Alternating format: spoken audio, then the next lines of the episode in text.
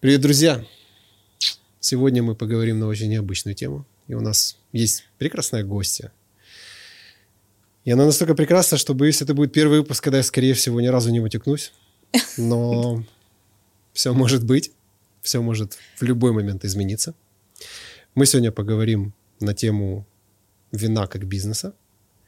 И еще, конечно же, много разных других интересных тем. Вот. Дело в том, что мы вообще как встретились с Аней, она вообще приехала сначала снимать меня. Вот. И что-то мы как-то так пообщались и решили, что, а может быть, мы и ее тоже возьмем да подснимем. Вот, потому что девушка интересная, и ей есть чем поделиться. Мы разговариваем в жанре подкаст. Я, кстати, и тебе тоже заодно расскажу, чтобы ты поняла вообще, на что ты подписалась и на что ты согласилась. Давай. Типа, э, что такое подкаст? Два человека просто говорят. То есть это не интервью, я не буду тебя допрашивать. У меня нет, у меня не стоит цель тебя вывести на какой-то конфликт там или узнать, не знаю, там какие-то а там Ксения Собчак вещи, вот мне это вообще абсолютно неинтересно. То есть мне интересно, как ты думаешь, ты производишь впечатление целостного такого достаточно счастливого, целеустремленного человека. Это очень приятно, это очень клево. И имеет смысл у тебя чуть-чуть больше на эту тему повыспрашивать. Потому что, смотря подкаст, мы получаем обычное такое теплое, нормальное человеческое общение. Не бездушно вот это вот допрос, вот этот, понимаешь? А нормально. То есть, если ты захочешь что-то у меня спросить, пожалуйста, спрашивай. То есть, это абсолютно вот нормальное живое общение. Как на кухне мы сидим. Чай пьем. Да. Вот точно так же, как бы и здесь. Вот. Мало того, ребята, э, для терпеливых, которые досмотрят это до конца, в конце у нас будет еще конкурс. Вот. Какой я расскажу в конце, после блиц-опроса. Будет mm-hmm. блиц-опрос. Ну-ну. Будет блиц-опрос. Ну что, а теперь к теме. Давай. Как мне рассказали. Начинается, я уже боюсь. На твоем блоге? Вот, э, что ты, у тебя производство. Да. Производство вина. Да. Объясни мне, пожалуйста, скажи мне, мне всегда было супер интересно, э, как людей туда заносят. Куда, есть, в вино? Да, то есть я понимаю, когда ну, вот люди там, кто-то любит рисовать, там, кто-то еще что-то. Вот, и вот люди, которые э, любят вино, если это так, я не знаю, может быть, для тебя это просто источник дохода, и ты его ненавидишь. Я не знаю.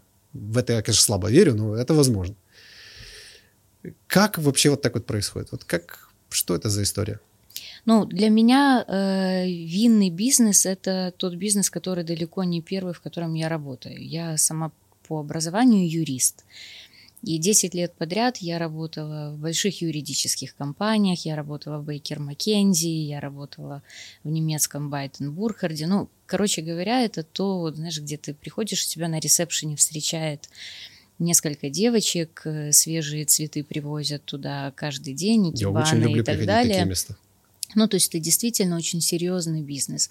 Но работала я там в э, секторе, который называется M&A, mm-hmm. Mergers and Acquisitions, то есть мы занимались тем, что мы сопровождали сделки по слиянию и поглощению.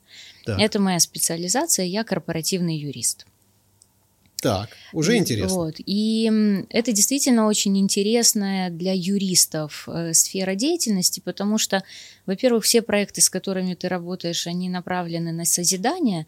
Кто-то кого-то покупает для того, чтобы развить. И ты mm. общаешься со стороной покупателя, даже если ты не его представляешь, но узнаешь о том, какие у людей вообще в голове там идеи по поводу того, как сделать из этого украинского бизнеса, а речь как раз всегда об украинском бизнесе, что-то нереально крутое, новое, вложив туда либо идеи, либо деньги, либо идеи и деньги. Видишь, как прикольно, да. что я узнал, что ты, оказывается, из этого сектора, потому что мы как раз в тему инвестбанкинга еще собираемся нырнуть, есть у меня там щупальца. Ну вот и инвестбанкиры, они являются самыми близкими друзьями корпоративных юристов, потому да. что вторая часть, чем я занималась, это вывод украинских компаний и групп на международные фондовые рынки. Мы выводили на лондонскую э, биржу, на франкфуртскую, на варшавскую. То есть это действительно ну, такие, знаешь, очень емкие проекты, где ты привлекаешь огромнейший капитал и дальше видишь там развитие таких компаний, как Астарта, МХП, Укрленд Фарминг. Это все вот мои клиенты когда-то. И так получилось, что один из клиентов, э, кто был задействован как раз в продаже своей доли в бизнесе, это был украинский бизнесмен, он решил продать часть своего бизнеса э, иностранцам для того, чтобы на привлеченные деньги развить его и масштабировать. Это была компания Инкерман.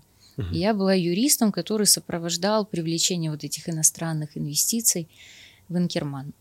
Э, к этому времени я уже, наверное, поняла, что мне скучновато повторять плюс-минус один и тот же опыт с каждым следующим проектом, потому что все-таки работа юриста это документы, тебя есть там уже хорошо откатанный шаблон, там, знаешь, для э, там vendor-friendly угу. какого-то проекта, там, для То есть уже есть совершенно четкие паттерны, ну, уже работа Да, и ты, и ты, она меньше, больше, да? да, она больше техническая. То есть по-прежнему, конечно, было интересно смотреть на бизнес как таковой, но кайфа в этом я уже не получала. Плюс я действительно тратила огромнейшее количество времени на работу, и у меня уже стоял вопрос, либо я остаюсь без семьи, а я человек семейный, угу. ну, либо я, соответственно, должна что-то изменить в своем ритме работы. Мне муж уже такой ультимативный достаточно поставил вопрос ребром, что, слушай, ну, давай что-то с этим делать, потому что, ну, так дальше нельзя. Я на работу ухожу, дети еще спят, я прихожу они уже спят, и остается вопрос, а как они вообще появились на свет, вот, угу. потому что это, это тоже ну, было понятно. чудесно что-то. Непорочное вот. зачатие. Ну, не, там все было хорошо, я помню. Вот. А, то есть тогда эти, еще, да, тогда это... ты еще, у тебя было свободных там. Да, ну, я, я дочку родила э, на третьем курсе, то есть тогда еще не работала. А. Но суть в чем? Суть в том, что э, к моменту, когда была сделка по Инкерману, я уже была порядком подуставшая от ритма работы. Э, с комком проблем э, дома э, и отсутствием какого-то такого, знаешь, уже морального удовольствия от того, что я делаю. А Инкерману как раз нужен был человек, который бы мог подружить в диалоге три новых сособственника. Один украинец, вторая сторона это были финны, европейцы, которые зашли на горизонт там, 10 лет инвестиций. Третья сторона это были американские инвестбанкиры, которые зашли на диапазон 3-5 лет. То есть, ну, вообще разные цели у всех, и им надо было спать в одной постели и видеть одинаковые сны, а при этом они вроде как спали в одной постели, но сны были у каждого свои. И они меня пригласили тогда стать, по сути, таким как медиатором между ними. Угу. Я стала членом совета директоров шведской компании Inkerman International AB. Вот так я попала в винный бизнес. То есть абсолютно не относясь к вину, как, знаешь, там какой-то mm-hmm. э, истории, что, о боже, я всю жизнь мечтала заниматься вином. Нет, я туда вот попала по стезе корпоративного управления. А я себе уже представлял, как ты ходишь по винограднику. Когда я была маленькая, я увидела виноградную лозу, ее подняла и и все там. Ну, слушай, ты когда был маленький, ты мечтал э, это самое ключами-гайками заниматься? Это маловероятно. Я не занимаюсь ключами и гайками. Ну, на любом автосервисе единственное, что тебе Люди, сразу которых я человек... организовал, этим заниматься. Ну, так точно так же я, естественно, я не хожу по винограднику, я э, не обладаю достаточными знаниями на уровне с агрономом, для этого у тебя есть команда. Класс. Вот, поэтому мне команда тоже дальше это мой это любимый решает. вообще режим. Мне нравится бизнес, мне нравятся процессы, мне много всего интересного. Но вот честно, машина, вот сама как ну, не вызывает у меня какого-то трепета. Они мне нравятся визуально, вот как тебе. Мы когда, когда у тебя спрашивал, как mm-hmm. машину выбирали, ты да, говоришь, я хотел, да. чтобы она была большая и красная. Ну, это, это был базовый такой, знаешь, уровень. Потом ты уже начинаешь копаться, ты говоришь, ой, я хочу, чтобы она, когда заводилась, она еще и при этом там mm-hmm. такой вы, выхлоп был Короче, сильный. что угодно, кроме расхода, mm-hmm там еще каких-то вот вещей. Вот ты знаешь, когда речь о машинах, мне кажется, что вот там надо быть готовым к безлимитным расходам, Конечно. потому что, ну, по большому счету, она живой организм. Вот. Ты же, когда там женишься, выходишь замуж, ты не смотришь на мужа и не говоришь, там, покажи мне свои зубы, сколько надо будет в тебя вложить. Ты понимаешь, что, ну, надо будет, вложим. Ну, Я люблю, скажу, есть, люблю. есть и такие люди. Есть разные люди, которые, да, да, еще и похлеще Не знаю, не знаю. Ну, не сталкивалась. Так, хорошо, но своего производства. Ты рассказала, как ты ворвалась э, в эту историю. Да. Как это перешло в свое? Это параллельно ты этим занимаешься, или это уже ты как бы и ту историю уже прекратила? Она трансформировалась на самом-то деле. Ага.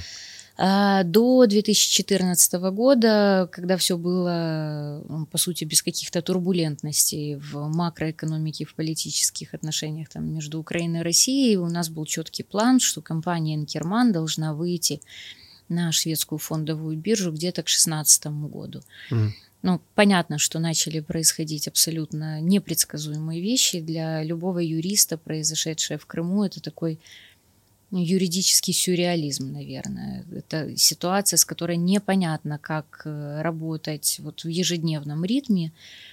И э, единственное, что мы могли делать, мы могли ориентироваться на местности, вот как подсказывала ситуация вот конкретно сегодня. То есть mm. тебе Горизонт сегодня... планирования один день. Ну, вообще, то есть у нас, ну, чтобы ты понимал, там а, планирования годовые, они были как данность у нас там где-то к концу октября, началу декабря был в разгаре бюджетный процесс, мы всегда знали, сколько мы продадим в следующем году.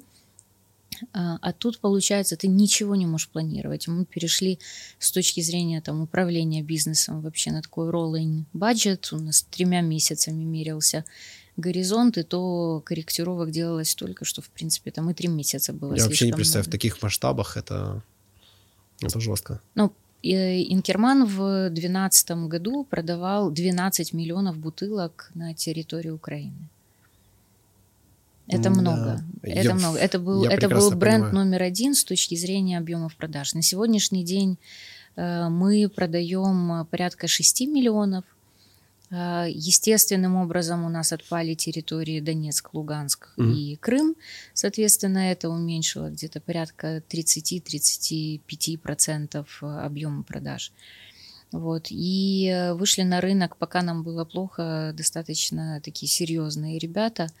Они у нас отщипнули долю рынка, а у нас не было возможности бороться в то время там, за долю на Украине. Нам надо было отвоевывать заводы, было решать проблемы. Ну, это, это, был, это, это реальный трэш был. Ну, это было очень сложно. И так получилось, что когда в 2014 году начали эти события в Крыму происходить, у нас в то время вот прям все было в Крыму. То есть э, юридические адреса, компании, виноградники, заводы. Вот, ну, то есть мы были локальным крымским производителем с тремя заводами, тремя с половиной тысячами гектар виноградником, две тысячи сотрудников, доля рынка на Украине номер один, доля рынка экспорта в Россию номер один среди всех виноделов. Ну, то есть серьезно. Mm-hmm. И логика подсказывала, что что-то наверняка будет меняться, то есть э, этот конфликт, он во что-то перерастет, в том числе ограничивающий бизнес. И поскольку я киевлянка, я живу в Киеве, э, я была к Верховному Совету ближе всех, у меня появилась функция GR, Угу. Я вошла в рабочую группу в Комитете Верховного Совета по реформации крымска вот этих вопросов. И в то время в Верховном Совете начали э, готовить проект закона, э, который до сих пор э, действует, его таки приняли, и вот он четко сказал, что любое движение денежных средств, а также товаров на территорию Крыма и с Крыма на территорию моряка воспрещено. Ну, понятное дело, что мы вот прям вообще были отрезаны. Как только мы поняли, что ветер дует в эту сторону, мы отреагировали быстро, вывезли все, что могли вывести на материк с точки зрения сырья, mm подписали контракты с несколькими заводами, у них купили услугу аутсорсинга по розливу. А, и это, а, и создали в Киеве вот юрлицо, которое было типа на всякий случай, а оказалось навсегда. И Это... я стала директором вот этого юрлица, и по сей день я управляю Инкерманом в Украине. Знаешь, mm-hmm. многие люди думают, что во время каких-то экономических, там, э, политических, геополитических катаклизмов, типа там условно вот эти вот богачи, там, которые крупные бизнесы, они там гребут мешками деньги. Нет, они их мешками теряют. Вот да. э, именно мешками. Э, то есть да. страдают, как всегда, ну, больше всех крупные на самом деле. Конечно, ну, у тебя пропорциональные риски, собственно, конечно, конечно. Ну, ну, особенно, ты знаешь... Плюс маржинальность там уже, а... это не у, мал... у малого бизнеса, у него маленькие затраты, а у большого бизнеса огромные затраты. И при этом, скорее всего, если это FMCG рынок, то это еще и маленькая маржа на единицу конечно, продукции. Конечно. Поэтому любое колебание в твоей затратной части, оно тебя просто приводит к убыткам. Конечно. Вот, вот так вот. Так. Как ты себя там чувствовала вообще? Ну, как ты вообще вывезла всю эту историю? Сколько это заняло по времени? То есть, условно, от момента «ребята, жопа» до момента, так, кажется, хоть что-то чуть-чуть вроде начало налаживаться. Uh, у нас был очень сложный период 14, 15, 16 год. Если 14 был сложный, потому что мы пытались что-то планировать на будущее, чтобы потом подстроиться под вот то mm. самое будущее. То есть ты просто, знаешь, э, хаотически бежишь и э, пытаешься на всякий случай и вот это сделать, и вот это, и вот это. Ну, и, ну, я знаю. Мы ну, живем в зоне высокой турбулентности. Ну, Мне там кажется, такая турбулентность была, знаешь, ну вот я даже ну, не знаю, чем ее сравнить. Даже не хочу представлять. Вот. Это... А, то а, в пятнадцатом году а, вроде как уже казалось, что вот сейчас вот все наладится, но мы допустили несколько ошибок. Мы когда переезжали на материк, мы ж, как я говорила, завезли виноматериал, мы его залили в емкостной парк э, в Херсонской области на заводе Таврия, но было понятно, что он когда-то закончится. То есть mm-hmm. ты же нескончаемый ресурс не можешь туда завести. И учитывая то, что команда была отвлечена на то, что вот нам необходимо тушить там пожары в Крыму, э, внимание украинскому вот этому всему сегменту э, рынка не было уделено достаточное. В чем, в чем это выразилось? Э, в 2015 году мы пытались закрыть свою потребность по сырью, исходя из того, что ну, разливаем мы каберне, например, ну, мы купим каберне там, в Херсонской области – мы разливаем это каберне, продаем его из Херсонской области, а потребитель говорит, подождите, а оно по вкусу не такое, как было вот тогда вот из Крыма. И тебе начинают сыпать э, там черного пиара достаточно много, что вот э, и шмурдяк льют, и, и не то разливают, и подделка. Ну, ну то есть очень ну, много ну, негатива. А, а на самом-то деле с вином ведь какая хитрость. Э, в зависимости от того, где растет виноград, он набирается от воздуха, почвы, каких-то своих вот таких очень характерных и узнаваемых вкусовых преимуществ, да, или черт. Угу. И как бы вроде бы ты не старался дать альтернативу взаимозаменяемую, она все равно будет подобная, но она не будет идентичная.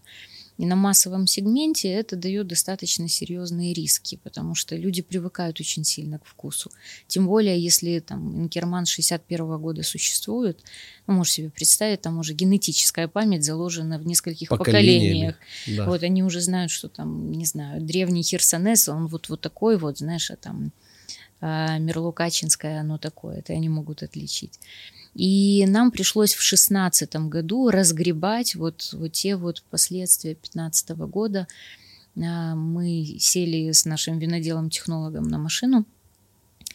Я говорю, Женя, девушка, поехали, будем искать виноматериалы. Мы объехали все предприятия сырьевые в Украине, перепробовали все образцы абсолютно всего, что вот нам по ассортименту подходили. Это командировочка была. Ну, это несколько месяцев вот на колеса. Сливы. И мы искали то, что будет идентично по вкусу. Угу. Вот именно вкус был основным. Нам надо было не только сорт подобрать, но и вкус. Ну и вот с 16 года мы выровнялись. Самое забавное в этой истории для меня, что ты сказала, что ты чувствовала, что ты уже подвыгорела, подустала, у тебя уже проблемы в отношениях, и ты как бы переходишь э, на другую работу – то есть вот то, что ты только что рассказала, это что было легче, чем то, что было до этого? Это было шесть лет спустя, как я туда перешла, понимаешь? То есть вот а, тогда в просто начале... Я так как-то понял, что это вот прям вот ты туда врываешься, и, и сразу, сразу же начинается нет, вот это нет, все. Не, не. Я, ага. я в Инкермане с 2010 года. Все, я понял. Вот, поэтому успели, да. Так, хорошо. Свое производство. Да.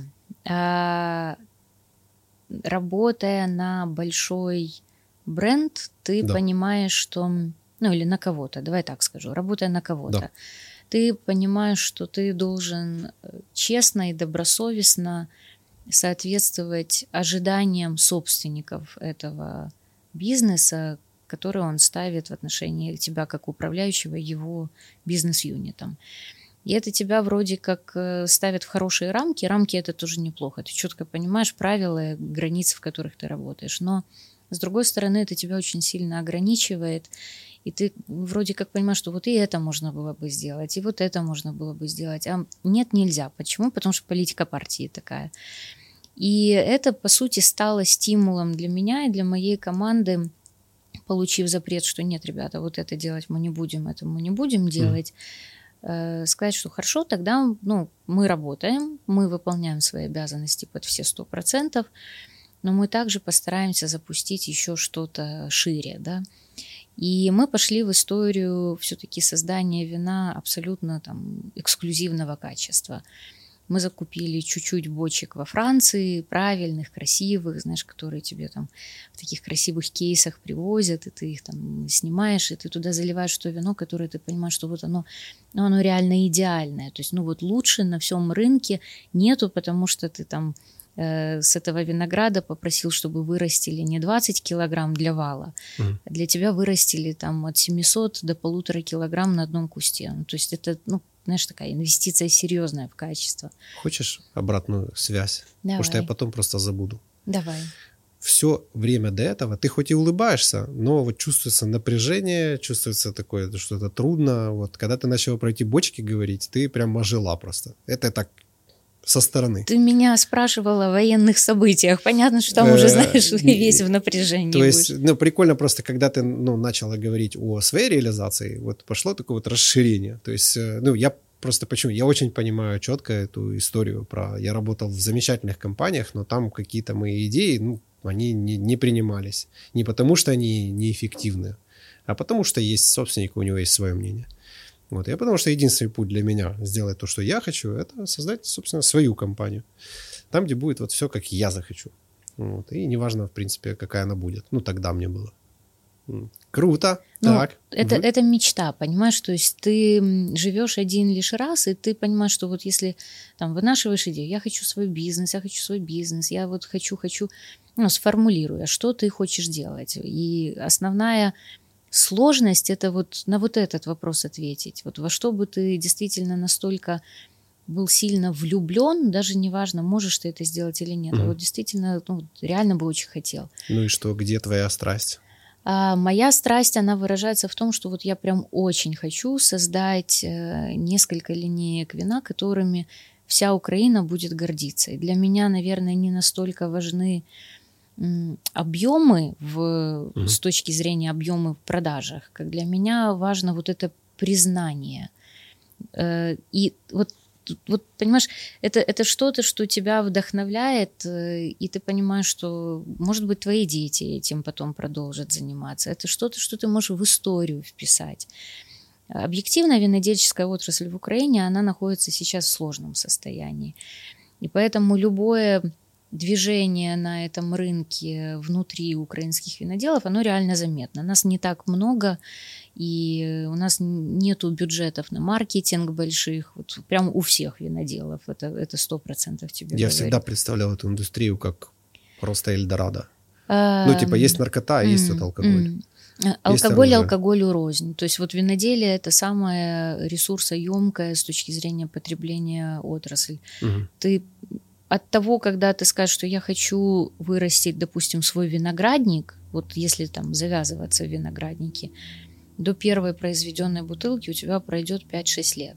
Я ты понимаю. ни копейки не получишь, но ты при этом к этому моменту уже очень много потратишь. Угу. Нереальные деньги. И не факт, что потом оно...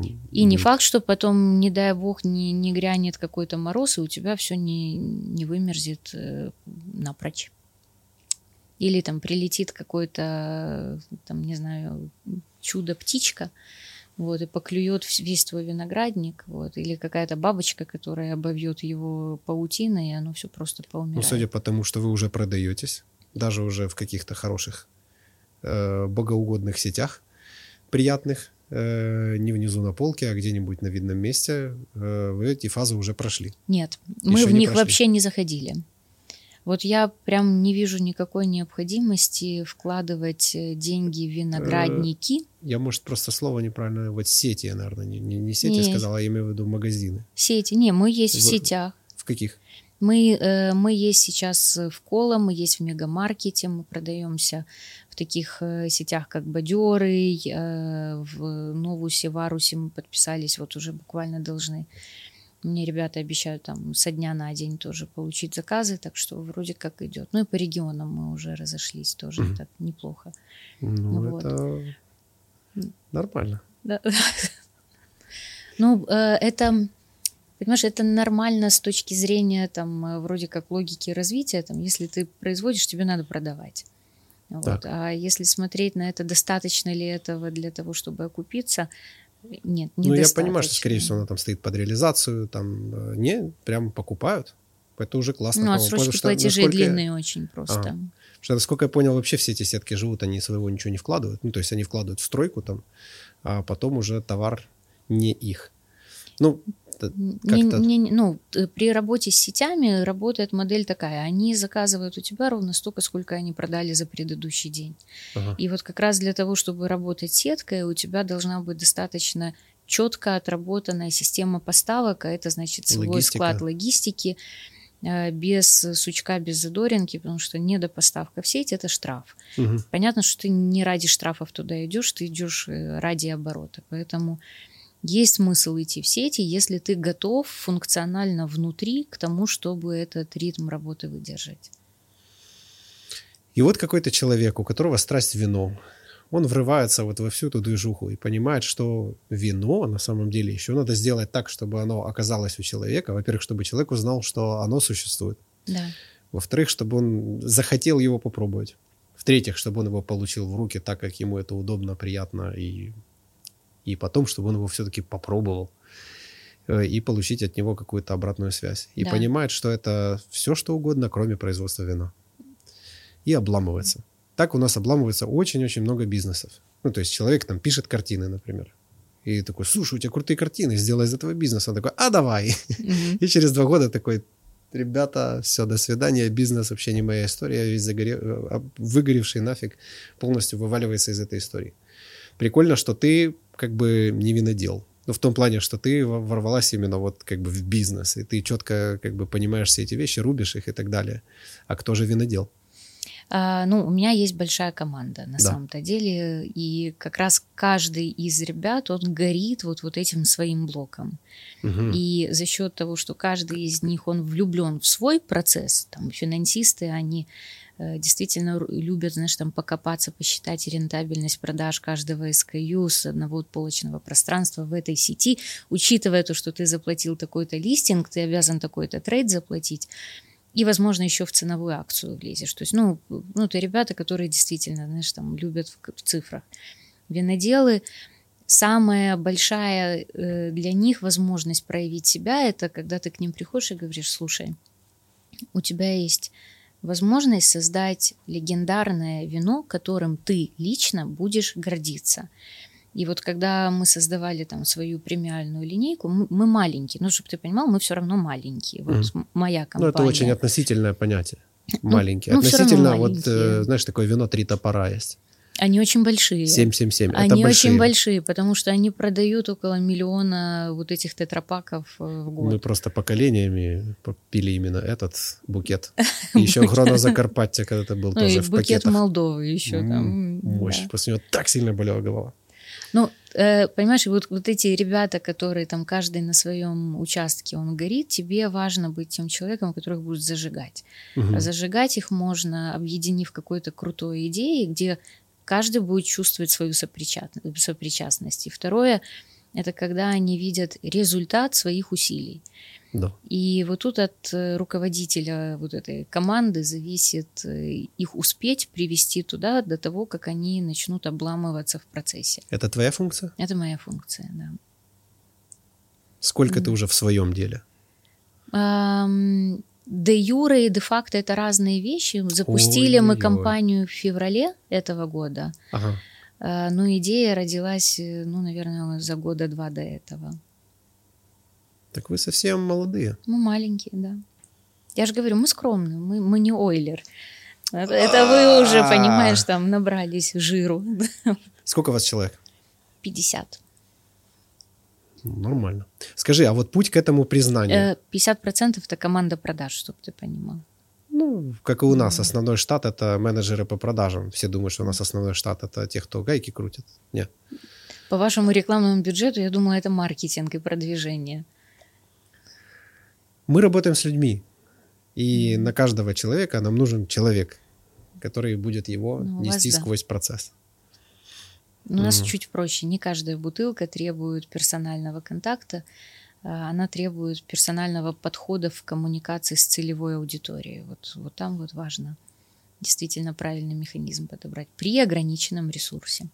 Так, а это тоже твоя функция? Это тоже моя функция вместе с маркетингом. Самая э, такая как-то challenging, знаешь, задача у маркетинга это понять, какие такие применить э, алгоритмы угу. взаимодействия с потребителем, чтобы затраты на каждую проданную бутылку были меньше, чем на предыдущую. То есть вот этот снежный ком его необходимо запустить. И ранее применялся такой ну, стандартный абсолютно подход. Тебе надо запустить рекламу на телеке, тебе надо расклеить борды по Киеву и угу. там другим городам, ну и дать скидку. Работает, работает. Вот сейчас оно уже не работает. Реклама вызывает изжогу, никто не верит э, промо-роликам, что покупай нас, мы лучшие. То есть скорее она вызывает Быстро, отторжение. качественно, профессионально. Вот. Ну, типа того, да. И там, если что, там, гарантируем качество. Вот да. это там гарантируем да. качество, ну, причем от разных, знаешь, производителей одна и та это же фраза. Это может выглядеть совершенно по-разному. Ну, абсолютно. Поэтому я верю в то, что мир движется, и невозможно, знаешь, продолжать э, какие-то неэффективные действия и при этом ожидать, что у тебя там изменится результат на лучше. Нет, нельзя, надо что-то менять. Скажи, а ты знаешь э, про такую книгу Сета Година под названием «Фиолетовая корова»? Да, конечно, да. Э, там просто вот как раз о том, о чем ты говоришь, вот, да. но мне очень нравится время, в которое мы живем, когда вот этот вот э, общее шир потреб, я не знаю, как это правильно описать, что он просто отваливается уже как гнилые яблоки. Ну, типа, это уже не работает. И люди, которые, ну, не способны как бы кукушкой своей понять, что да. это уже не актуально, они просто отваливаются. То есть они как какие-то, знаешь, рудименты просто с рынка уходят, и это очень классно, потому что появляются такие бойкие молодые ребята, которые типа делают очень классные штуки. То есть я как потребитель ну, в восторге, э, даже э, ту же рекламу, да, ее можно смотреть в удовольствие, а можно с омерзением. Ну, она же может тоже быть разная. Знаешь, можно Конечно. креатив какой-то Конечно. такой вот, или ценностные какие-то вещи туда заложить. А если барышня лежит и там по себе рукой проводит, и бокал вина в руках крутит и говорит, что, о боже, это так приятно, ну... Пшонка стайл. Ну, так, такое, вот. Ну, а, ежегодно за последние там 3-4 года а, по данным Wine Intelligence, это такая крупная компания, которая аналитику срезает по всему миру, в высоком ценовом сегменте на вино э, прирост составляет 2-3%. Угу. В принципе, это немало. То есть это говорит о том, что человек начинает задумываться, за что он рублем голосует. И мне эта философия очень близка. Я не готова вот вообще там инвестировать какие-либо деньги, даже маленькие, в производство продукта, который мне было бы стыдно вот лучшему другу дать. Угу. Вот если я не готова это дать лучшему другу, я это производить не буду. Точка. Все. Я, мне стыдно. Я, я не хочу. Откуда эта история пошла? Это ты сейчас рассказываешь как э, опытный бизнесмен, который покупал и продавал бизнесы. Э, либо ты сейчас это говоришь, потому что ты такой человек, и тебя так научили в детстве. Ну, я бы не хотела оказаться на месте вот того, кому это, знаешь, там предлагают. И поэтому mm. мне бы хотелось, чтобы, в принципе, товаров низкого качества в Загали было меньше. Э, мне кажется, что уважение это один из таких основополагающих постулатов, на которых строится все-таки прогресс. И уважая мнение, здоровье друг друга, интересы, возможности. Ну, наверное, если ты можешь дать больше, ну дай больше. Кому не надо, те они не возьмут. Они скажут, не, мне это там дорого, не нужно, я за три топора. Там. Если, если я скажу такую штуку, например, что по, по моему мнению, э, сейчас время ценностей. Соглашусь. Э, да? Да, да, соглашусь абсолютно. Как думаешь, почему именно сейчас это произошло, почему не раньше? Мне кажется, что э, резко всплывающих рисков вокруг человека становится больше, mm. защищенность становится меньше, ты чувствуешь свою уязвимость, более того, ты чувствуешь, что ты можешь быть уязвим вот даже там какими-то абсолютно неожиданными для себя вещами. Будь то бактерии, будь то незащищенность с точки зрения дохода или еще что-то. И поэтому начинаешь, а, уметь ценить то, что есть, обращая на это внимание, а во-вторых, начинаешь задумываться, все-таки расставляя приоритеты, а что важно. Угу. Вот, вот, наверное, поэтому. Ты знаешь, как э, когда внешние опоры рухнули, ну, внешние, угу. да, это там тот же там институт брака, институт там страны, короче, вот эти вот все штуки. Ну, это все порушилось по большому счету, ну, или, по крайней мере, показало свою, как бы, не ну, очень крепкую позицию. А, и человеку приходится искать внутренние опоры. И он наконец-то начинает их слушать и слышать.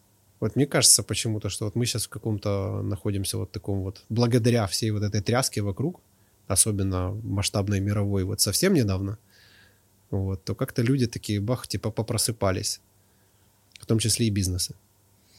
Ну, э, наверное, что ты заметил, что за последнее время социально ответственных бизнесов становится больше. Да. Э, продуктов, э, изготовленных там, с уважением к окружающей среде, все больше. И понятно, что многие это подхватывают как маркетинговый инструмент для коммуникации, но и то неплохо, пускай, потому что даже для того, чтобы это коммуницировать, им все равно приходится что-то делать лучше, чем они это делали раньше. Поэтому абсолютно с тобой соглашусь, что как в бизнесе, так и в человеческих отношениях э, вот это такая какая-то правильность, что ли, да, ответственность, угу. она начинает иметь больший вес, нежели это было раньше. Э, ведь в плановой экономике что было хорошо? То, что все шло по плану и ты не нес ответственность по большому счету. Э, Дума, там, решений принимать не да, надо. Да, то есть ты, ты, ты вот винтик в этом большом механизме. А теперь, когда тебе дают свободу и говорят, а ты возьми, покажи результат. А вот тут уже и не каждый может.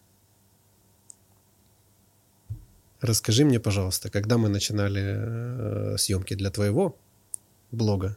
Кстати, как тебе, тебя уже блогером называли? Нет. А вот если я тебе скажу, ты блогер, ты как как тебе это врезается? Приятно, неприятно, зашкварно? Как тебе это? Эм, непривычно. Давай так. Что ну, я только я... недавно принял как бы эту часть себя, что у меня была история признания. Ко мне приехал друг. Так. И он пошел ко мне домой. И внизу у него консьерж спрашивает, а ты куда? И он очень неуверенно говорит этажей квартиру. И он такой, к Мише, к блогеру? А чувак тоже в татухах просто. Он такой, да. Я думаю, вот оно, признание. То есть до этого момента мне почему-то было неприятно, когда меня назвали блогером. Мне казалось, что надо подшучивают.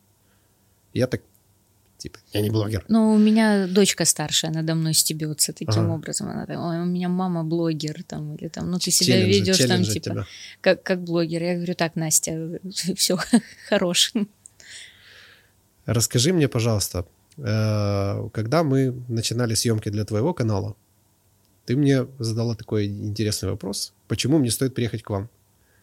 Mm-hmm. А, а вот почему мне стоит купить ваше вино? Потому что ты его еще не пробовал. Я, ты знаешь, сколько всего, ну, и пробовал, и не пробовал. Ты же не пойду все подряд покупать. Ну, смотри, то есть мы для того, чтобы заинтриговать в покупке, да. Да, ну, почему купить? Потому что оно стоит тех денег, которые ты вложил, и мы верим в то, что ты получишь удовольствие не меньше на вложенное. Угу. Но для того, чтобы попытаться убедить чуть больше э, потребителя в том, что это действительно стоит попробовать, мы выбрали для себя слоган. И слоган наш звучит на английском «Proudly Ukrainian». Угу. Мы гордимся тем, что мы украинские. Слоган специально выбирали на английском, потому что задача бренда выйти на международные рынки, и мне бы хотелось, чтобы там по принципу Парета 80 на 20, вот, но у нас 20% было продаж в Украине, 80% на экспорт. Слушай, мне, я прям, ты, ты, э, когда ты начинала отвечать на вопрос, у mm-hmm. меня все вжалось, когда ты закончила, разжалась. разжалась. Сейчас объясню, почему. Да, давай. Потому что у меня есть специфическая реакция на сочетание, например, там, украинские дизайнеры или украинские mm-hmm. производители мебели. Потому что, мне кажется, такое пишут по безнадеге, то есть когда кроме этого нечего сказать. Ну, знаешь, это типа единственный способ продать. Есть дешево, а есть вот ну, потому mm-hmm. что я твой сосед. Но когда ты сказала, что это на внешний рынок, вот тут я думаю, вот это круто. Ну, то ну, есть вот это прям... Ну, мы действительно, когда создавали продукт, мы заморочились. То есть э, его э, визуальное обличие, его внутренний состав, он сделан для того, чтобы э, украинское вино конкретно вот это воспринималось как визитная карточка Украины. Класс, класс. Э, винном ее обличии. Ну, я к тому, что, знаешь, это, это не э, способ продать, да, по безнадеге, это, наоборот, челлендж, то есть это вызов. И это круто. Um, ты знаешь, а я отмечаю, что есть вот э, какая-то такая новая целое сообщество, наверное, новых украинцев, вот в хорошем понимании. Это ребята, которые э, начинают уважать украинских э, разных производителей. Вот, например, э, знаешь, которые производят авиация Галичины, у них такие узнаваемые очень э, полом, с нашивочками Сикорские, а, они такие понял, вот, да. вот угу. ну, милитари стайл, но такое стильненькое. Эм, это ребята типа, типа Димы Борисова, знаешь, которые вот узнаваемые украинские какие-то кухни запускают и рестораны. Мне тоже, мне очень нравится mm-hmm. то, что сейчас происходит. Э, и вот еще там пару лет буквально назад, когда вот это была волна там Украина, украинская, Э, было очень много, ну, реально низкого качества товара по цене, ну, будь здоров. То есть по цене очень таких зубастых брендов. И меня это удивило. Я так смотрю на это и думаю, блин, ну, ну просто я не из тех вещей, кто, не из тех людей, которые будут покупать вещь просто потому, что она украинская. Я куплю, потому что она хорошая. Вот. И я хочу, чтобы наши дизайнеры и все-все-все-все-все, вот, чтобы они были, ну, наконец-то просто дизайнерами. То есть, если они уберут Украина из своего УТП, угу. вот, то э, это же их подтолкнет к поиску каких-то решений. Потому что если они, ну, условно говорят, что я, вот, например, я украинский, то я соревнуюсь только внутри Украины. Вот. А если я вот просто дизайнер, то я уже соревнуюсь со всеми дизайнерами. Я, когда начала производить свое вино, я поняла, насколько сложно вообще украинскому бизнесу в широких э, категориях бороться с импортом. Ну, это нереально сложно. Так. Существует стереотип, что все, что угодно, но импортное, оно будет лучше украинского. Вот, вот прям неважно что, но, но, но оно все равно лучше. Мы еще все дети Советского Союза, хотим мы этого или нет. И э, поборовшись э, в своей категории, я прониклась, знаешь, там, сочувствием каким-то прям вот к ребятам, которые в других категориях работают. Я начала покупать украинскую одежду. Есть замечательная дизайнер, эм, Ковальская э, Лера, она, она делает ну, реально крутую одежду, она ее экспортирует, э, в ней там Бейонсе выступала, ну, то есть, знаешь, ну, реально умничка большая. Есть ребята, которые там офигенные печенюшки я знаю, делают. Я знаю. И вот у меня теперь мой гардероб, там, э, который я покупаю новый, я пытаюсь в первую очередь поискать вот что-то там среди украинских угу. девочек, мальчиков, а дальше уже, соответственно, там, если не нашла, смотрю куда-то дальше. И уже есть из чего выбирать. И уже Чуть-чуть. далеко не у каждого в УТП написано, что он украинский. А, чуть-чуть есть, но может я еще, знаешь, недостаточно там своего какого-то research-а провела, может их есть больше на самом деле. Прикольно. Вот. Ну, У нас просто тоже, я тебе так скажу, я тебе когда рассказал про наш сайт, про штат разработчиков там, и так далее и тому подобное, дело в том, что в мире нету таких вещей. То есть ты говоришь там про, там, ух ты, в СТО вот такое. Не только в СТО, и во всем мире. Ну, в плане такого нет. То есть я где путешествую, я там шарюсь, я пишу там, обслужить машину, в общем, и смотрю, что происходит. И вот эта иллюзия про то, что где-то там лучше, чем здесь, это она есть только у людей, которые не были там. Э, совершенно верно. Либо они мыслят э, Фан... либо по кино, по каким-то своим историям, либо они видят только часть вопроса, да, а не картину в целом. То есть там европейский сервис, Миш, ну а ты не думаешь, что есть еще вот этот принцип там сарафанного радио и отсутствие собственного мнения?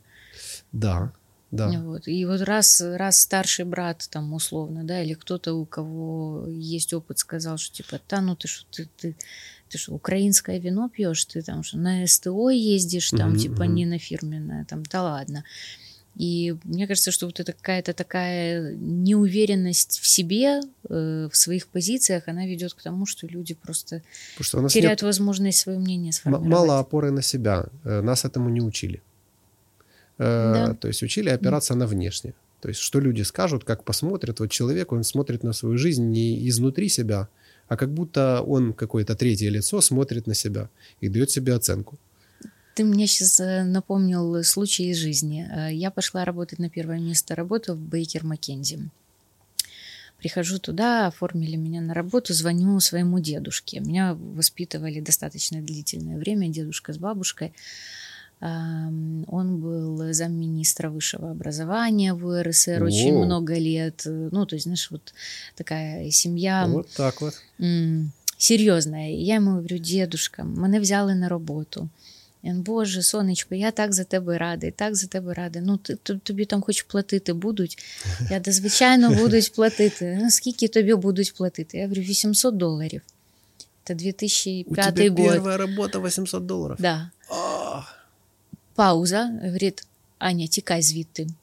Я говорю, чого? Он, за такі гроші точно щось не те буде. Я говорю, да ні, дедушка, я говорю, все нормально. Компания большая, юридическая, американская, там, знаешь, ну, в общем, объясняю ему. Он говорит, Аня, у тебе бабушка професор, отримує 100 доларів, а ти тільки закінчила інститут. Ти собі уявляєш, що вони від тебе захочуть? Може, послуги якісь? Знаєш, ну, то есть сразу вже ну було, да, да. было опасение, что нет, такого, Конечно. такого типа быть, быть не может просто. быть не может. И, ну, ну, по сути же, это поколение людей, знаешь, которое живет сейчас, оно нас там растило. У наших родителей будет какое-то сознание между нами и ими, да, вот дедушками, бабушками. И они привыкли к тому, что доходы должны быть скромными, расходы должны быть еще скромнее, потому что ты там одну десятую должен каждый месяц откладывать. А, Не надо смотреть по сторонам. Вот тебе сказали, что это хорошо, значит, это хорошо. Тебе сказали не рыпаться, значит, не Ты рыпайся. улыбаешься. Вот. Потом, а что ты, а, а чё ты едешь за границу? Зачем тебе ехать за границу? Тебя что, не устраивает Черное море? А зачем ты платишь за гостиницу много? Тебе что, не Ну устраивает да. пансионат? Ну, то есть, ну, их так воспитывали, они жили в таких реалиях. Я же говорю, что мы все дети еще той эпохи, ну, мы с тобой... Так точно. Одинакового года рождения Да, мы с да. тобой. Да. Да, то есть мы это еще и там частично где-то, может быть, и Да. помним. да, есть такое. Так что, расскажи мне все-таки, а то я так что-то сбил тебя или куда-то тебя увел. То есть почему мне надо попробовать ваш продукт? Потому что я его не пробовал. Ам, ты, ну, понятно, что там все новое, если тебе, в принципе, интересен товар, есть смысл попробовать для того, чтобы свое мнение сформировать о нем.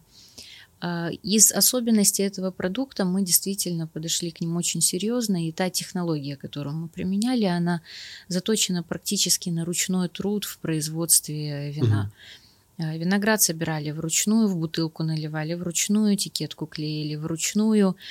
А, Номерация каждой бутылки сквозная, то есть у тебя каждая Короче, бутылочка... про- про- Ну, я очень щепетильна к деталям. Вот прям, ну, ну очень-очень. И я понимала, что когда я ставлю свое имя на эту бутылку, вот эта бутылка — это я только вот в продуктовом выражении. И, естественно, мне ну, совершенно не хотелось, чтобы, знаешь, там хоть как-то было какое-то негативное впечатление. Как говорила Коко, Коко Шанель, у тебя никогда не будет второго шанса произвести первое впечатление. Да. Вот поэтому это вино, оно реально создано вот по максимуму, насколько мы смогли его сделать. Мы замахнулись серьезно на то, что пытаемся его позиционировать как современное. Мгм. Так же, как Ойлер идет, расширяя сознание, по большому счету, о том, что такое автосервис, точно так же мы расширяем сознание о том, что вино, оно может быть намного больше, чем то, Три к чему топора. ты привык. Не с точки зрения ассортимента, Мгм. с точки зрения коммуникации. То есть мы реально там самый digital в вине Мгм. среди всех украинских виноделов. А можно вот тут поподробнее? Могу. Самый digital? Могу. А, Первый канал продаж, на котором мы сделали очень серьезный фокус, это были интернет-продажи. Мгм. Как правило, остальными виноделами этот канал расценивается как, ну, такой, надо, чтобы было, ну, потому что Типа будет неудобно перед ребятами. Так, знаешь, мой персональный сайт. Вот типа того, да. То есть у всех виноделов есть свой сайт, но, как правило, он мертвый. Им никто Про- не просто- он занимается. просто есть, да. А, никто его не сопровождает, не промит, ну, то есть не делают этого.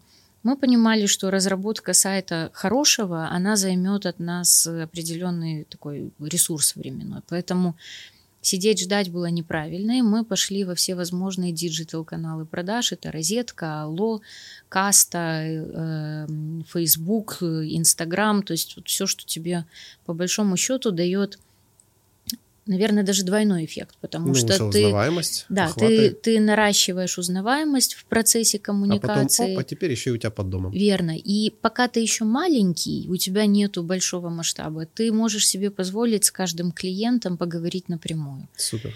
Я часто переписываюсь с заказчиками, которые делают заказы там через Facebook. У меня есть э, админ доступ к страничке. И иногда бывает интересно, знаешь, там, когда кто-то, знающий меня, он пишет, там, здравствуйте, я бы хотел заказать такую-то, такую-то бутылочку вина. Я пишу там, здравствуйте, а там, знаешь, парень или девочка, кто нас сопровождает, спит в это время, а я сплю мало, ложусь поздно, и там, если кто-то, как я, вот хочет в этот момент заказать, я вот как раз могу там, знаешь, поучаствовать.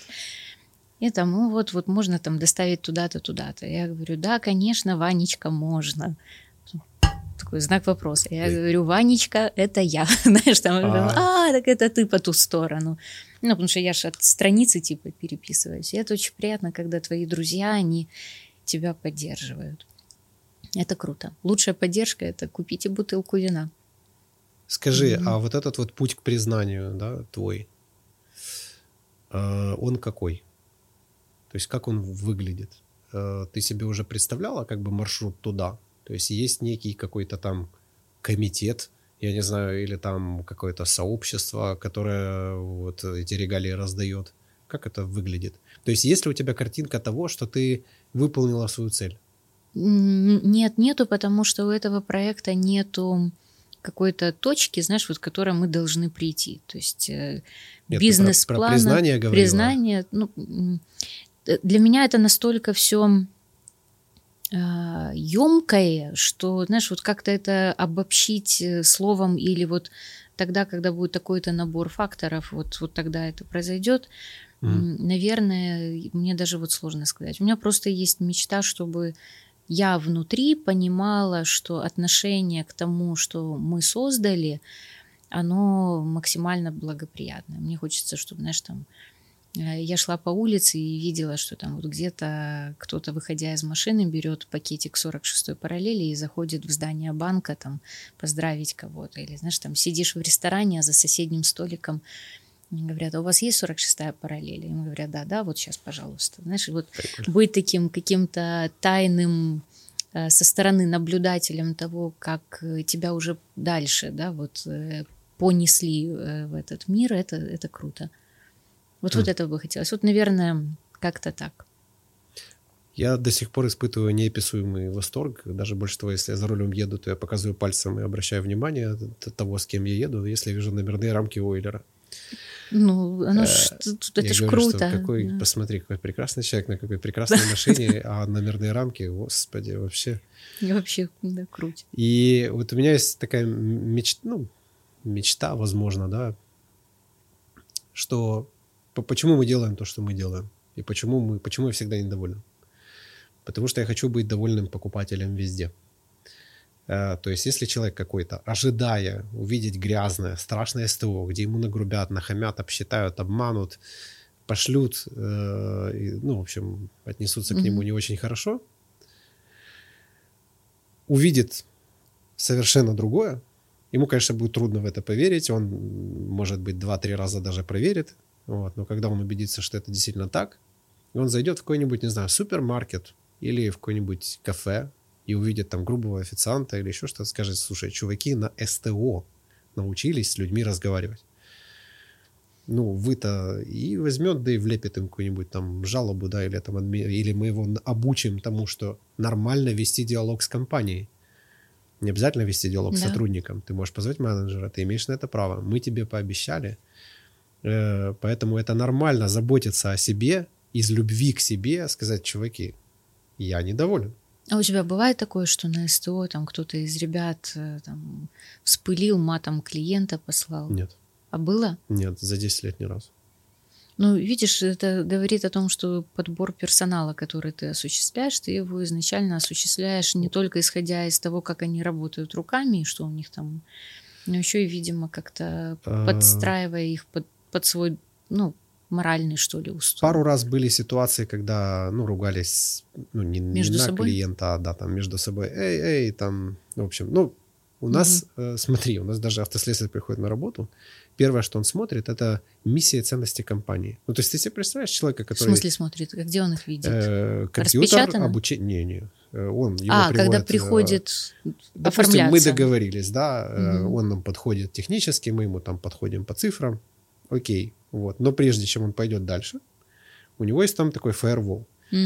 Э, Один из самых смешных и неожиданных, мы его фотографируем. У нас на сайте есть все сотрудники с фотографией. И есть очень простое требование улыбнуться. Если Мгм. для человека это проблема, мы понимаем, что социально он не очень адаптирован, а мы социальная компания. То есть и вот это все такие маленькие такие проверочки. Потом он смотрит миссию ценности компании, где я, ну вот я, рассказываю о том, что счастливый человек на исправном автомобиле, в общем, полчаса, вот такой вот видос с развернутыми, э, с э, вопросами, которые потребуют развернутого Мгм. ответа, а не тестом, типа там 1, 2, 3. И он должен написать маленькое эссе. И вот по нему мы уже понимаем, насколько человек э, адаптирован социально, насколько он нам подойдет, насколько, в принципе, вообще можно его к людям допускать. Но пришли мы к этому не сразу. Скажи, а пришли мы если... к этому через ошибки. А если ты увидишь, что вот у него там офигенная эссе, мысль с точки зрения, ну, куча грамматических ошибок, Не проблема. не проблема. да? Да, мы же не лорда Байрона ждем. Ну, типа, он должен говорить нормально, более-менее там плюс-минус. Вот. Но самое важное это вот уровень эмпатии, просто уровень, ну, просто сколько он смотрит в глаза, как он себя ведет, это самое важное. Ну, благо грамотности речи и уж тем более письма от слесаря уж ну, люди не требуют. Вот. Мгм. Но внешнего опрятного вида более чем. Я тебя Достаточно. абсолютно поддержу в этом с точки зрения того, что вот все-таки там э, ли- личностные характеристики человека, они важны, и они, более того, в работе проявляются. Конечно. Э, У нас есть несколько... Работа это следствие. У нас есть несколько способов эм, подбора персонала. Понятно, что первичный подбор ты проводишь по резюме, э, ты смотришь на то, насколько человек профессионально, в принципе, соответствует э, твоим ожиданиям, и у него есть достаточный уровень компетенции, описанный в этом резюме. Но раскрывается этот человек ведь только тогда, когда он начинает работать. Конечно. И у меня очень часто бывают ситуации, когда ко мне приводят уже там на финальный этап э, собеседования, знаешь, там мальчика или девочку, мужчину или женщину, и они пугаются, потому что я во время того, когда с ними общаюсь, я им не задаю вопросы на профессиональную тематику. И ты видишь, знаешь, такое недоумение в глазах. Я говорю, сколько у вас детей, а как вы проводите праздники, а, там, какие книжки вы читаете, вот, а что вы любите, а что вы не любите, да, там, ну, вот такие вещи, которые тебе, знаешь, человека раскрывают. И, во-первых, от того, готов человек раскрыться или не раскрыться, ты уже можешь какой-то первичный сделать вывод, ну и насколько он там вообще реагирует на твои вопросы адекватно. А, а во-вторых, очень часто это заканчивается тем, что он говорит, а что вы меня не спрашиваете там, сколько бутылок я там дополнительно продал в Мгм. компании такой-то на предыдущем месте работы. Я говорю, ну потому что лучше я это увижу в работе, вы же это написали в резюме. То есть Я воспринимаю это как данность. А вот дальше вы придете и покажете, насколько это вы продали, или ваша команда продала, Ну да. или вообще вы бизнес-процессы. ерунду просто Да. написали. Вот. Поэтому там готовы, и, и некоторые отваливаются. То есть они понимают, что Что тут ничего не будет. Ну, ну да, Так что, что, что так просто не прокатишь. Ну, многие идут э, работать, ожидая, что работать они не будут, а будет за них там кто-то что-то тянуть, они там пересидят на зарплате официальной. Как думаешь, как ты себе фантазируешь, когда наступит тот момент, когда ты уже будешь видеть ту картинку, когда ты поймешь, что мы молодцы? Лет пять. Пять лет. Да, я думаю, лет За это пять. время ты отдохнешь? Да я не устала, собственно. Да? Да. Господи Иисусе. Мне нравится. Не, не, я понимаю, о чем ты говоришь. Ты знаешь, типа, когда работа и хобби совпадают, это на самом деле опасная штука. Это опасно. Ты училась отдыхать? Нет, наверное, ну, у меня такого опыта нет. Твой вопрос, давай так скажу, я не понимаю. Да? Да.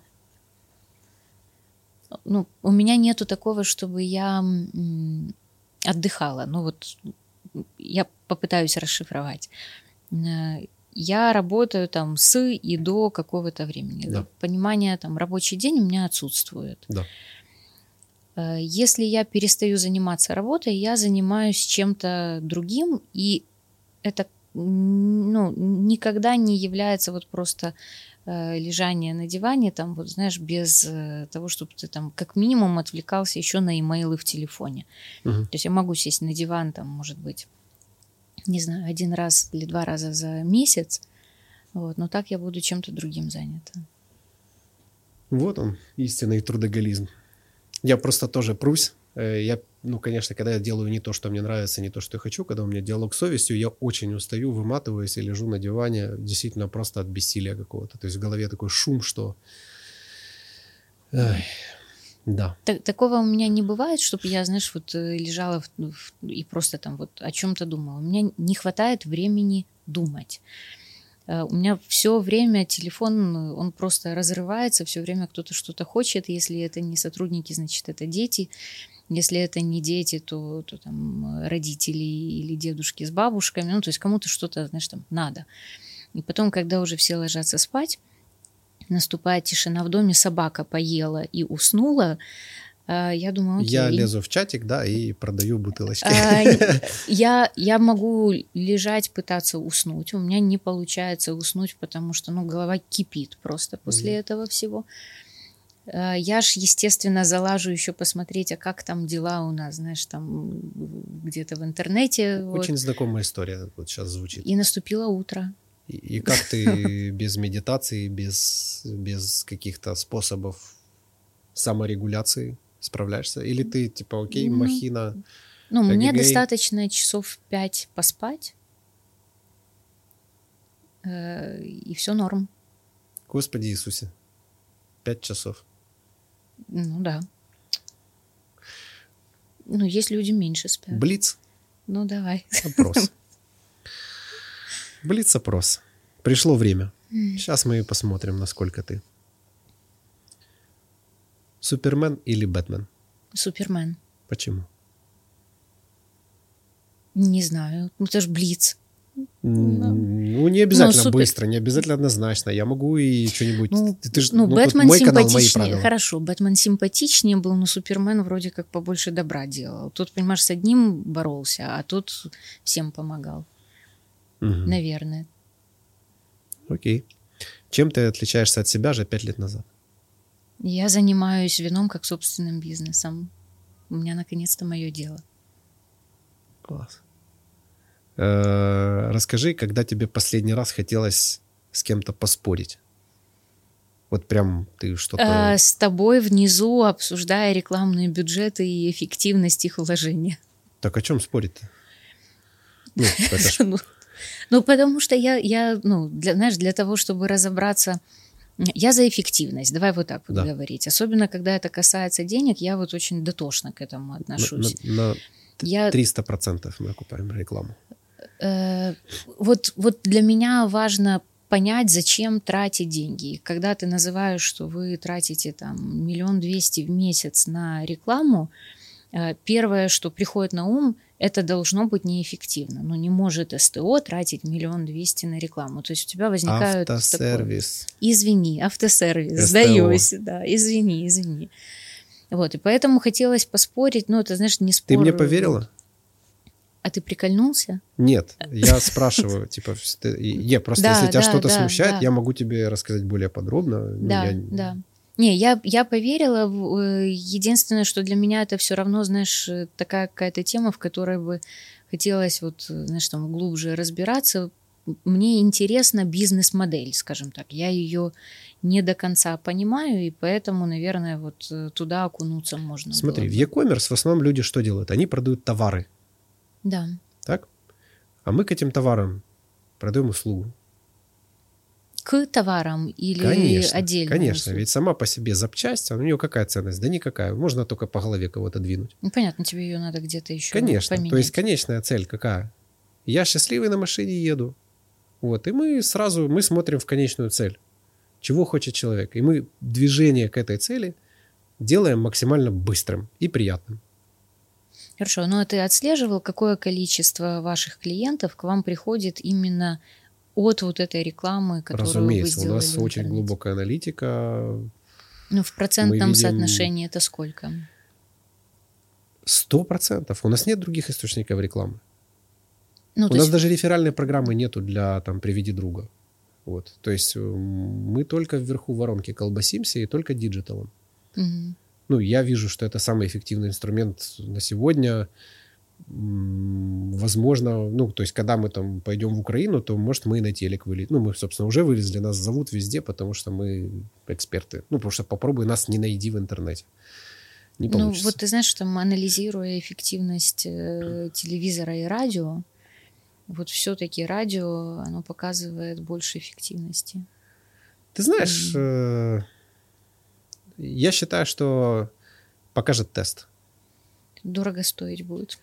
Ну, Хотя- и этим, этим, кстати, мы отличаемся от конкурентов. То есть они делают только верняк, знаешь, там, типа возьмут, там у нас что-то стырят, там где-то с книжки там что-нибудь прочитают.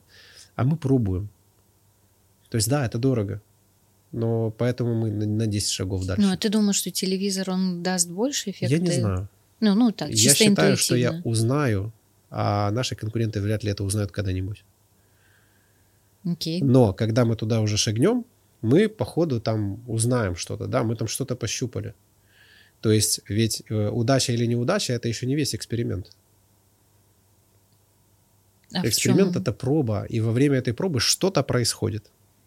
Ну, ты, да, ты знания приобретаешь как минимум уже в да, этом да. вопросе. И я считаю, что успешные бизнесы это вот как раз количество этих ошибок, так называемых, с правильными выводами. Потому что большинство бизнесов тормозится на том, что боятся попробовать.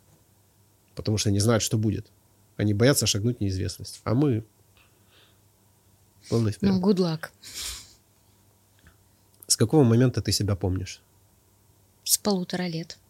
Ого, что это за картинка, что там происходит? Мы жили во Львове, у меня папа со Львова, и первые два года я прожила там. И я помню, как меня в ясли тарабанили среди зимы на коляске. Ну, Видимо, турбулентность была повышена, поэтому запомнилось. Это было зимой, и в Стрийском парке, через который нам надо было пройти, валялся пьяный бомж. И вот этот э, стонущий человек э, на земле, вот знаешь, в таком абсолютно расхрыстанном состоянии, он меня, наверное, просто очень сильно напугал. Мгм. То есть это был такой вот первый какой-то всплеск воспоминаний из детства. Также помню из этого же периода, там, и как бабушка мне супчики варила, и помню отражение там веточек, э, как тени на стене в своей комнате. Ну, помню. Э, Тут есть вопрос, чего ты боялась, когда была маленькой? Бомжей. Бом- Бомж, я так понял, водился. Да, да. Можешь назвать одного или нескольких людей, которые на тебя больше всего повлияли? Да, э, это моя бабушка. Она, когда мои родители развелись, для того, чтобы мама строила свою личную жизнь, мама там сразу же вышла замуж. Мне было 4 годика, она меня забрала, по сути, к себе. Вот они Так там вот в с кого ты дедушкой. такая приличная. Слушай, у меня бабушка очень строгая. Она меня воспитывала, знаешь, такой строгости-строгости. А, Она преподаватель, дедушка тоже из системы образования. То есть, ну, они, знаешь, правильно подходили к дисциплине, к учебе, ко всему. И они были теми людьми, кроме того, что они по жизни помогали, и, и там и финансово поддерживали всегда, и были рядышком, но они заложили правильные, наверное, ценности. Я искренне считаю, что там те хорошие качества, которые во мне есть, они их как раз туда посеяли и успели помочь им развиться. Класс. Так, а расскажи о себе через пять лет. Ой, я должна быть э, очень красивая. Так. Я должна быть очень счастливая. Я очень хочу, если серьезно, чтобы через пять лет вот было как раз то состояние, знаешь, когда детище, которое мы вот это создаем сейчас, оно достигло осязаемых каких-то таких уже качественных показателей. А к этому моменту, наверное, я уже буду бабушкой. У меня дочке почти 18 лет, поэтому чисто теоретически всякое может сложиться. Ну, как тебе вот близость к этому термину? Очень круто. Тебе норм? Абсолютно. Ну, я, я понимаю, что я буду прикольной бабушкой. Понимаешь? Сто процентов. Бабушка с бизнесом. э, Вообще, да, это прикольно. Вот, вот, наверное, как-то так. А вообще хочется еще быть здоровой. Наверное, вот через пять лет хочется, чтобы все не менялось, вот быть здоровыми. Ну и расскажи о последней неудаче. Последняя неудача.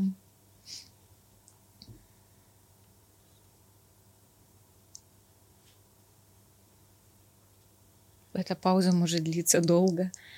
Может, ты вообще в такой термин, как неудача, не веришь? Можешь рассказать о своем отношении к этому? Ты знаешь, я, наверное, ну, неудача это какое-то завершенное действие Ага. негативным последствиям. А, поэтому я вот, вот так, знаешь, чтобы вот была какая-то неудача, наверное, нет, не верю. А, потому что даже если ты начал какой-то процесс, и у тебя там что-то не получается, это процесс. Ну, то есть ты в, в нем должен адаптироваться, сделать выводы, исправить, ну, идти себе дальше и удачи достичь. Поэтому вот мне даже сложно сказать. У меня такого нету, вот не помню. В упор не помню. Ну, я тоже, я неудачи в Мгм. смысле. Разве так бывает? Ну, ну, есть либо, знаешь, lessons learned, либо удача. Слушай, э, а фактор везения вообще. Ты веришь в то, что вот Да.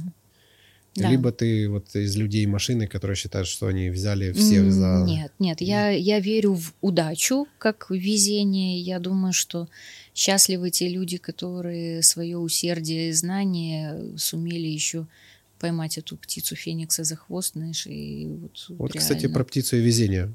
Я тебе сейчас все объясню, и тебе сразу станет все понятно. Давай. Когда-то маленький я выходил э, с мамой из квартиры. Говорит, Миша, там, по-моему, начинается дождь. А ну-ка, поди посмотри, идет ли там дождь.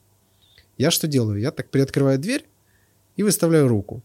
И на эту руку мне насрал Голубь. голубь. Вот почему у нас получилось. Но ты как человек, который верит в везение, спасибо сказал? я Кучу раз уже, да? да, каждый день говорю. Да.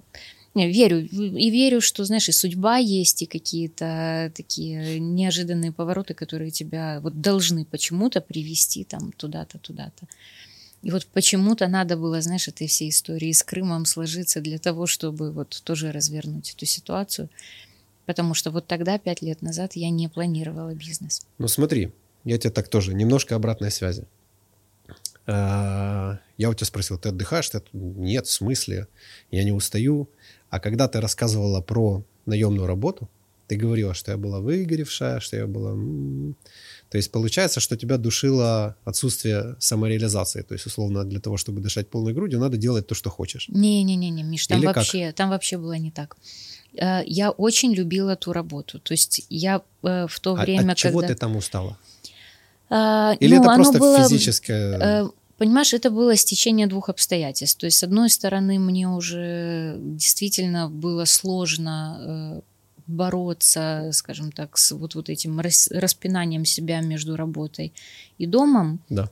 А Работодатель категорически не воспринимал, что я буду работать меньше. То есть вот в этих компаниях не принято вообще уходить э, с работы там раньше Я 11 три и месяца так далее. проработал в, в чем-то подобном. Ну, ну, то есть я ухожу, у меня ребенку там было полтора года, я ухожу в 9 часов вечера, э, меня зовут и говорят, э, у тебя нехорошо. нету работы? Я говорю, в смысле? Мне говорят, ну, если ты уже закончила, ты можешь предложить свою помощь коллегам. Я говорю, ребята, я ухожу домой в 9 часов вечера к полуторагодовалому ребенку и с ноутбуком.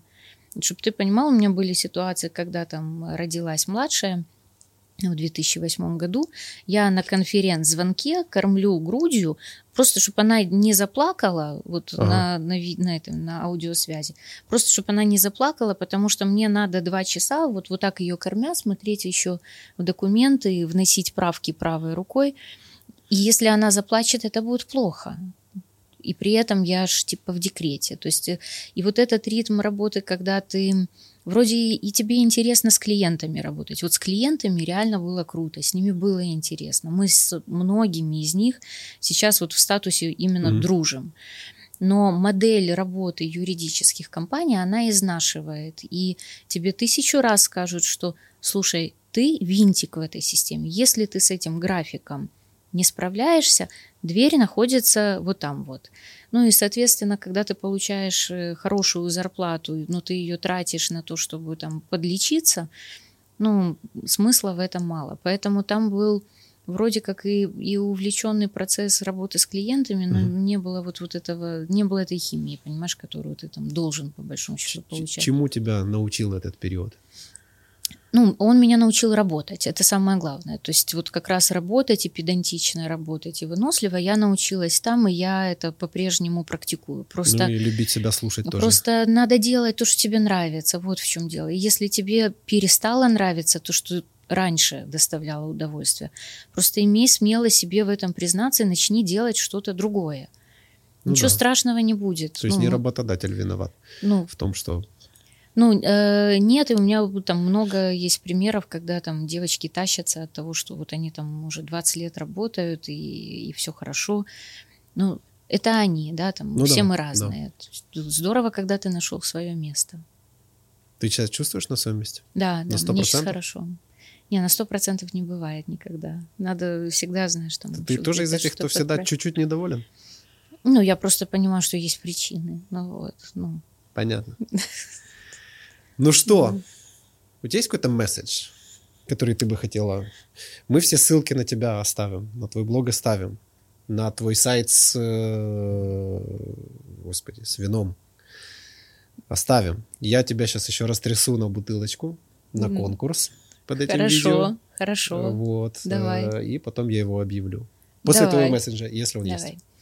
А, месседж спонтанный, но под влиянием того, что мы обсуждали, наверное, никогда не бойтесь э, что-то в себе менять. И помните, что живете один раз, и живете вы, поэтому проживайте эту жизнь так, как вам того хочется. If you have one chance, one opportunity. Use it. Да. Класс. Да, спасибо тебе большое. И тебе огромное спасибо. А теперь конкурс. Конкурс. Конкурс в этот раз будет очень сложным. Надо написать комментарий. О боже, так сложно. Да. Желательно содержательный, но в принципе можно и без этого. Ровно через месяц после постинга этого видоса человек, который напишет комментарий, который мне понравится больше всех, ты хочешь поучаствовать? Чтоб я написала комментарий нет. и свое вино выиграла. Э, Это будет оригинально. Не, не. Во-первых, я подарю э, частенько в социалках тебя уже спрашивают топ-5 книг, вот это все понеслось, да? Да, да, да. Вот э, я действительно, я не верю в эти все топы, но я так попробовал все-таки собрать в кучу те книги, которые повлияли на меня больше всего. Угу. И выделил из них три штучки. Так. И я их подарю победителю. Вот, если ты нам выделишь еще пузырь. Пузырь в студию. Помнишь, да. как это в поле чудес было? да. Ну, в общем, как зах... если ты захочешь подключиться. Я подготовилась. Ага. Угу. Так, сейчас нам.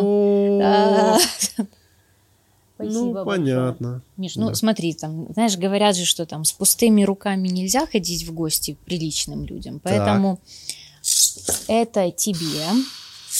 Ребят, два флакончика влетают. А, это тебе, э, это наш э, брют мы так. им гордимся. Брют – это вторая позиция, наверное, в Украине, которая продается лучше всего, и это очень радует, потому что брют – это сухое вино, а вот если сухое вино, знаешь, сделали классно, его будут пить. А если не классно, то его вот, вот прям вообще-вообще невозможно Мне пить. нравится ваша крутое. этикетка. Она такая айтишная. Мы ее делали с нейромаркетологами. Ах ты! Мы первые в Украине, кто заморочился, и мы привлекали нейромаркетинговое Смотрите. агентство для того, чтобы они нам помогли разработать этикетку.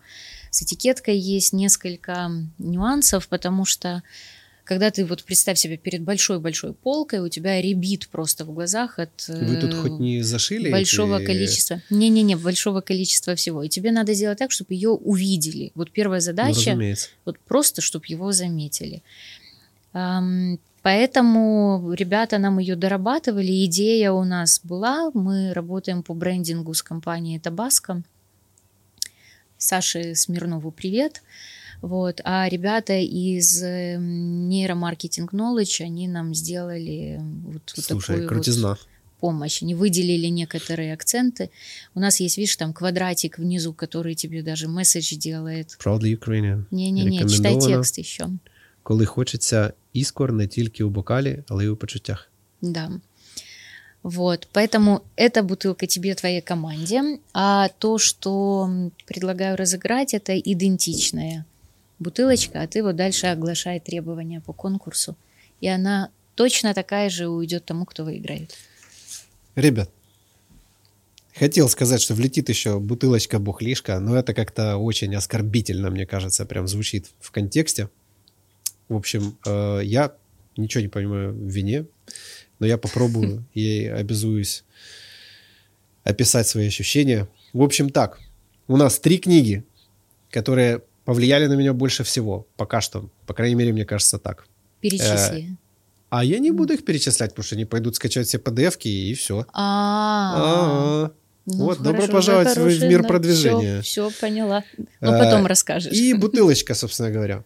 Значит, комментарий должен мне понравиться. Как он мне понравится, по каким критериям, я не скажу. Он может меня развеселить, он может заставить меня заплакать. Это, в принципе, не важно. Вы можете пошутить про мой нос. Вы можете про татуировки мои пошутить. Я не знаю, вы можете мне задать вопрос э, какой-нибудь. Если он мне понравится, приз улетит туда. Э, ровно через месяц после постинга я напишу, какой комментарий я выбрал и причину, по которой я это сделал. Если вам не хватает вдохновения, можете попробовать ответить на один вопрос из Блица. И можете что-то по теме сказать. Можете рассказать, как вы уже испробовали этот бренд. В общем... Ты по... мне только что комплимент сделал. Так. Ну, разница между торговой маркой и брендом. Вот, вот уже бренд, видишь, уже приятно. Я могу тебе еще сказать классную штуку. Mm. Мне нравится, что здесь нет флага Украины. Потому что я вообще этикетку пробил в первую очередь насчет этого. Знаешь, у меня как вот это... Я с этими украинскими дизайнерами, что-то у меня какая-то прям психотравма. Не-не, мы, мы даже когда апостроф создавали название, мы mm-hmm. пытались уйти от такого, знаешь, там Колына, э, да, Рушник, да. Трезуб. Вот это, вот там... это. Теща, дай mm-hmm. мені на квартиру, теща, дай мені на переду. В общем, ребятки, пишите комментарий. Обязательно нажимайте лайк. Даже если вам не нравится этот ролик, все равно нажмите. Чего впадло? Господи, вы два часа или там сколько, полтора потратили времени. Просто нажмите этот палец. Э, это помогает в продвижении канала. Это помогает в том, чтобы привлекать более интересных гостей. Э, поднимать какие-то классные разные темы. И также это увеличивает пенис у мужчин. Э, да, Женщины просто становятся красивее, когда нажимают на пальцы вверх. Вот. И это первый выпуск, в котором я не сказал ни разу матюк. Ну, хоть чуть-чуть спошлил разок. Вот. Мне отлегло. Огромное тебе спасибо, что ты пришла. Мне было очень-очень приятно. Спасибо И ссылочку большое. на наш с тобой видос уже на твоем канале мы тоже впихнем под ролик. Спасибо большое, супер. Тебе процветания, твоим зрителям побольше эмоций положительных от просмотров и действительно комментируйте. Это помогает сделать каждое следующее видео лучше предыдущего. И пенис. Не знаю. Серьезно. Серьезно. Не знаю. Макс показывает. Он Не надо. каждый раз нажимает. Все, пока. Пока-пока.